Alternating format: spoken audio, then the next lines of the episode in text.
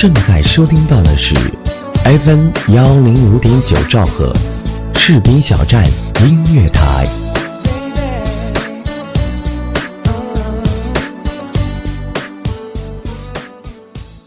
哇哦耶耶！嘿，嗨，这么晚才下班啊？是啊，嗯，我帮你选台。谢谢。正在收听到的是士兵小站哎，我听这个。哎，士兵小站听起来不错哦。好了，好好照顾自己。你也是，嘿，你的士兵小站，是你的士兵小站。士兵小站音乐台，关心耳朵，更关心你。明天他会来，明天他不会来。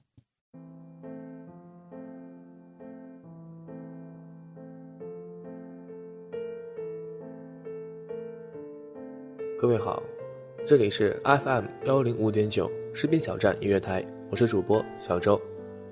今天小周想要跟大家分享到的一篇文章，最近读了之后非常有感触的一篇文章，题目叫做呢，当一切只剩下生存二字，你有什么理由去颓废？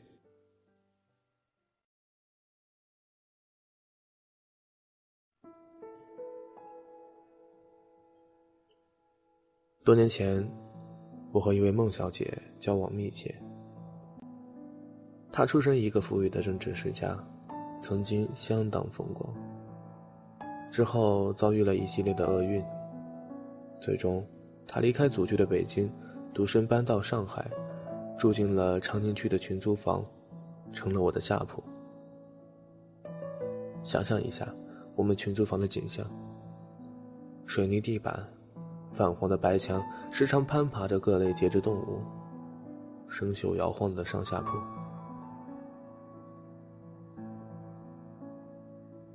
起初我俩关系淡薄，互不交谈。他的行李极少，甚至没有一台电脑，却背着一个驴牌双肩包。一定是高仿货，住在这儿还那么虚荣，装什么有钱人？那时候，我鄙夷的想着。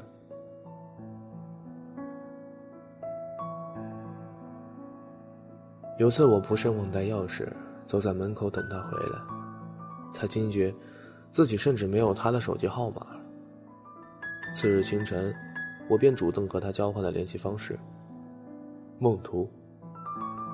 他左手拉着脖颈右侧，好像很疲乏的样子，皱着眉头说道：“圣诞夜，我被铃声震醒。黑暗中，手机的白屏跳闪着他的名字。”瞬间清醒的我，边接听边探着身子向下铺看。电话那头，如同地狱一般寂静。几秒过后，传来他沉静悦耳的声音：“抱歉，可以帮我一个忙吗？”当我披头散发的赶往江浦路周家嘴路交接口时，一眼便看到了坐在银行门口台阶上缩手缩脚的孟小姐。当时我的表情，佩文绝对就是目瞪口呆。上海的十二月，虽不比北方的冰天雪地，却也是寒风刺骨的。而昏黄灯光下的她，竟然只穿着胸罩和内裤，脚踩着一双浅口的高跟鞋。我连忙脱下毛线外套，她接过，手指关节因为紧攥着手机而显得青白僵硬，看得出。他在努力压制自己，可从头顶到脚尖依然不无一处的哆嗦着。背对着我套上衣服，他的背影瘦小憔悴，却仪态端庄。回去的路上，他告诉我，傍晚时他接到了一个内衣广告，几十号人的拍摄。他却被安排到最后一组，好不容易轮到他，谁知还没有拍完，厂商就以吃宵夜为由，拉着他们在隔壁房间的沙发上喝酒。眼看着几个姑娘挨个到了厂商怀里打情骂俏，他才意识到，情况实在不对。你你你你怎么不早撤啊？还有这种逼良为娼的事儿？因情绪激动而结巴的我连忙喊道。他的原话是：“就觉得已经等了那么久，好歹得拍摄完了才能拿到那五百块钱。”而接下来的情况更惨烈，生生扛到最后的孟小姐还是没有拿到一分钱。等她到了更衣室，竟然发现衣服、鞋子还有名牌包全部消失了。她猜想。是被之前离开的某位模特顺手牵羊。那是他第一次拍摄内衣广告，只为凑齐下半年的房租。谁知赔了夫人又折兵。他说，并不心疼那包，即使里边有他的全部身家，只是钱夹里有一张周先生的照片，那应该是她男朋友，我猜。我们到家已是凌晨四点。躺在床上的我睡意全无，对他升起怜悯敬畏之情。想象着一个穿着内衣走在大街上的漂亮姑娘，身无分文拿着一块快没电的手机，这画面触目惊心。单凭任何一点安置在我身上，就足够让我嚎啕大哭的去跳楼了。这是穷到了什么份上，才能把人逼得这么坚强？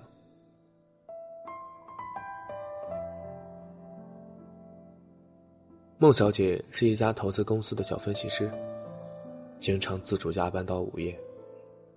而周末和节假日，她则在拼命兼职，什么活动礼仪、节拍小广告，甚至酒吧驻唱，她都做过。她总是能够接触到形色各异的人，可私生活。却非常简朴。是的，他从不在外过夜，不管多晚都会回来。他的手机极少响起，但我却爱极了他的手机铃声，留给这世上我最爱的人。有时我闲得无聊，便会一遍遍打他的电话，只为听歌。他也不理我，只是笑笑。我甚至怀疑他只有我一个朋友。有次我焦急的让他来接我，只因下着小雨，被困在超市门口。远远的在人群中撑着透明伞的他，散发着拒人千里的清冷。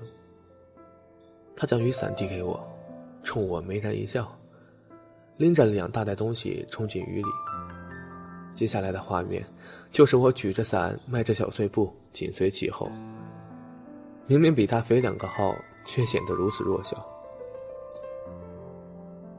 我对走夜路更是心生恐惧，总是一步三回头。不是担心坏人，就是怀疑有厉鬼追随。可孟小姐，从不害怕黑暗。她总是抱着玻璃杯给我讲鬼故事。我环抱着双腿，紧靠着墙角，盯着他喝完最后一口白开水，顺着脖子，我看到青烟的吐烟痕迹。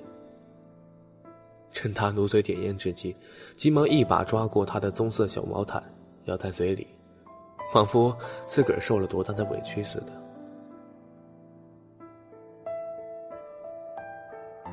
孟小姐把上海这座城市分割成几块，用来存放不同的自己。切换各种模式。比方说，他床头总是挂着三套衣服。最左边那套白色丝绸衬衣和西装直筒裤，在那里他严谨又拼命的工作。而中间那条蓝白格棉布裙子，则适合在一些地方乖巧娴静，意味着在另一个地方放纵。印象中，他唯一一次掉眼泪。竟是在我人生最低谷时。那个时候的我，刚被炒鱿鱼，还和家人冷战，嚷嚷着人生已毁，活着没意思。连续一个月都在家里酗酒。起初，孟小姐还是边讲笑话边清扫我的呕吐物，用消毒水拖完地后，还踩上凳子换灯泡，加班回来又撸起袖子，又在洗手间修好了马桶水箱。后来，他终于爆发了，在周六清晨六点将我从床上拖起，拽进一家宠物店。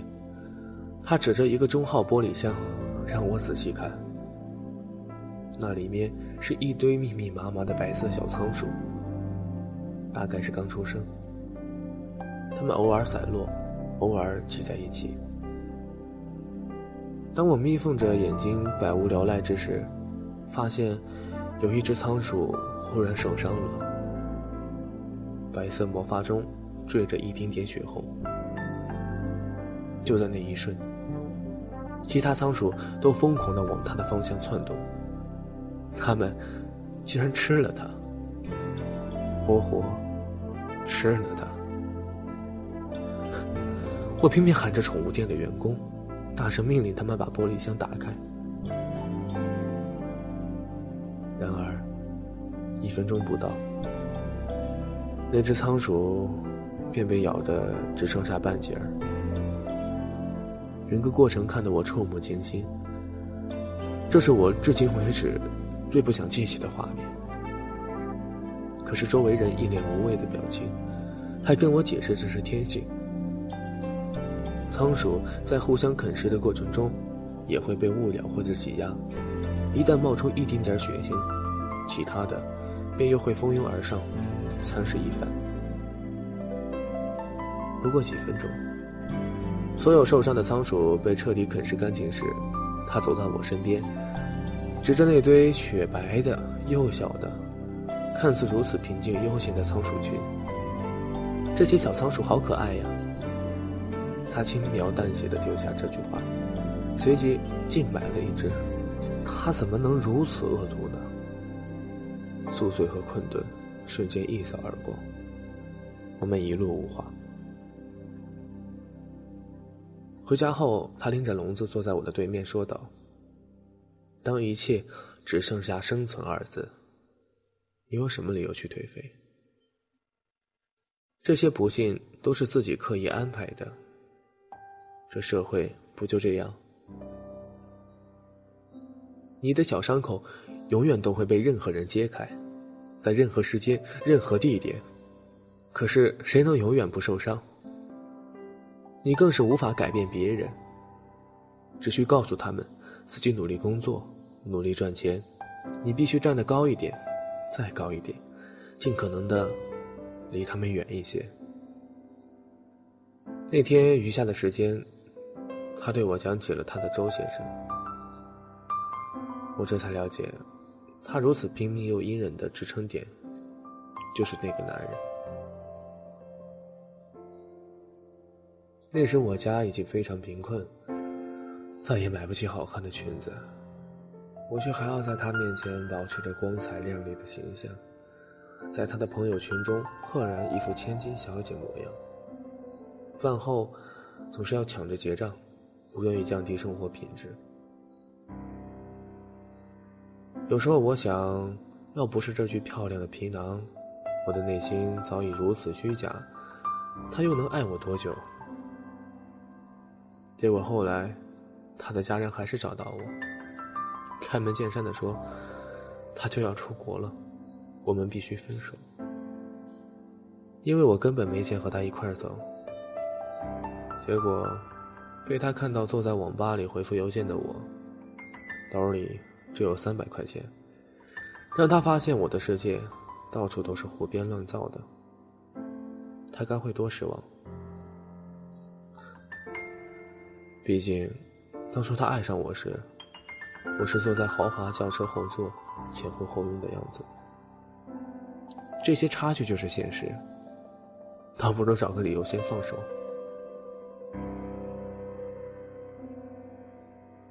灯光下的他，有点脸惨白的发着光，望着那双清水似的凤眼，总是淡淡的看人，却说不出的明澈，而此时却挂满了忧伤。泪水也跟着大颗落下。片刻，垂下的手又抬起，振振有词的说道：“总会过去的，啊，你看我现在多独立，我还是坚信可以与他重逢。爱情是种信念，只要努力，幸福就可以找回来的。我不愿放手。听到这儿，我的喉头一梗，眼泪随着带了下来。即使不能完全理解，也依然像个傻子，拼命在点着头。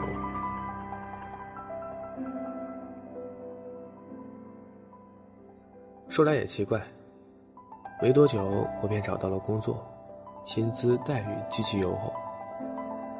只可惜是在北京。孟小姐欢天喜地的约我去庆祝。那是离开上海的前一夜，她在酒吧点一整瓶金酒，伴随着震耳欲聋的音乐，我呆滞着望着舞池里扭动的凌乱人群。她也面无表情。冰冷的酒从食道一直凉到胃里。我从洗手间回来时，看向吧台，他的背影像是一尊石像。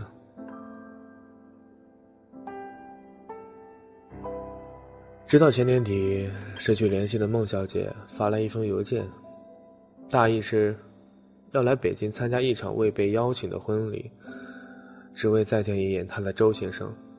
请求我陪同。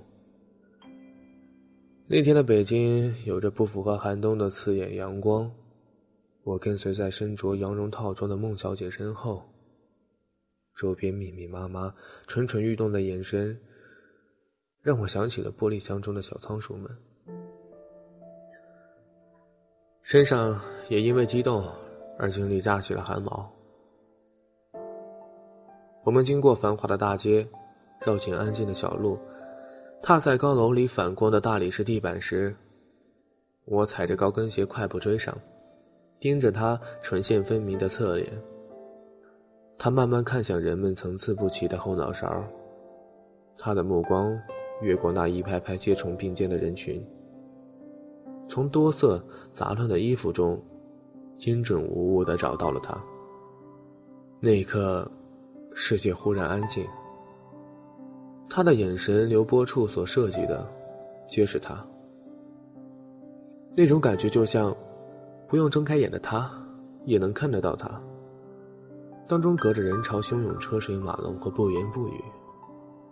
这一切，他会帮自己全部记住的。用他的方式爱一个人，他却从未看见他。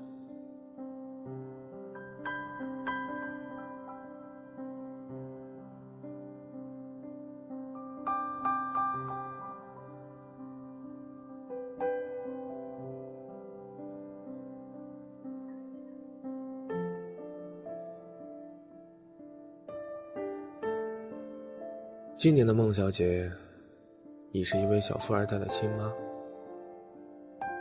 关于这段传说，好像变成了半真实的故事。多年前，那个瑟瑟发抖的她，却总是在我心头绕绕不去。面对常常杀我们一个措手不及的乍然离别，渐渐学会了妥协。毕竟啊。倘若可以练习放手，哪来那么多流泪的心上刻满了千疮百孔的感慨与悬念？一夕之间，我们都一样，什么都会了。参加完周先生婚礼的孟小姐，竟然一如既往的平静。她在机场拥抱我，面向着熙来攘往的人群。捉住我的手臂，在耳边说：“要不是当初不愿放手，也不会磨练出今天的我。还好，我不曾也不会再耽误他的人生。我浑身僵硬的站在原地，不肯转身，直到他的背影完全消失，才舍得独自一人痛哭失声。”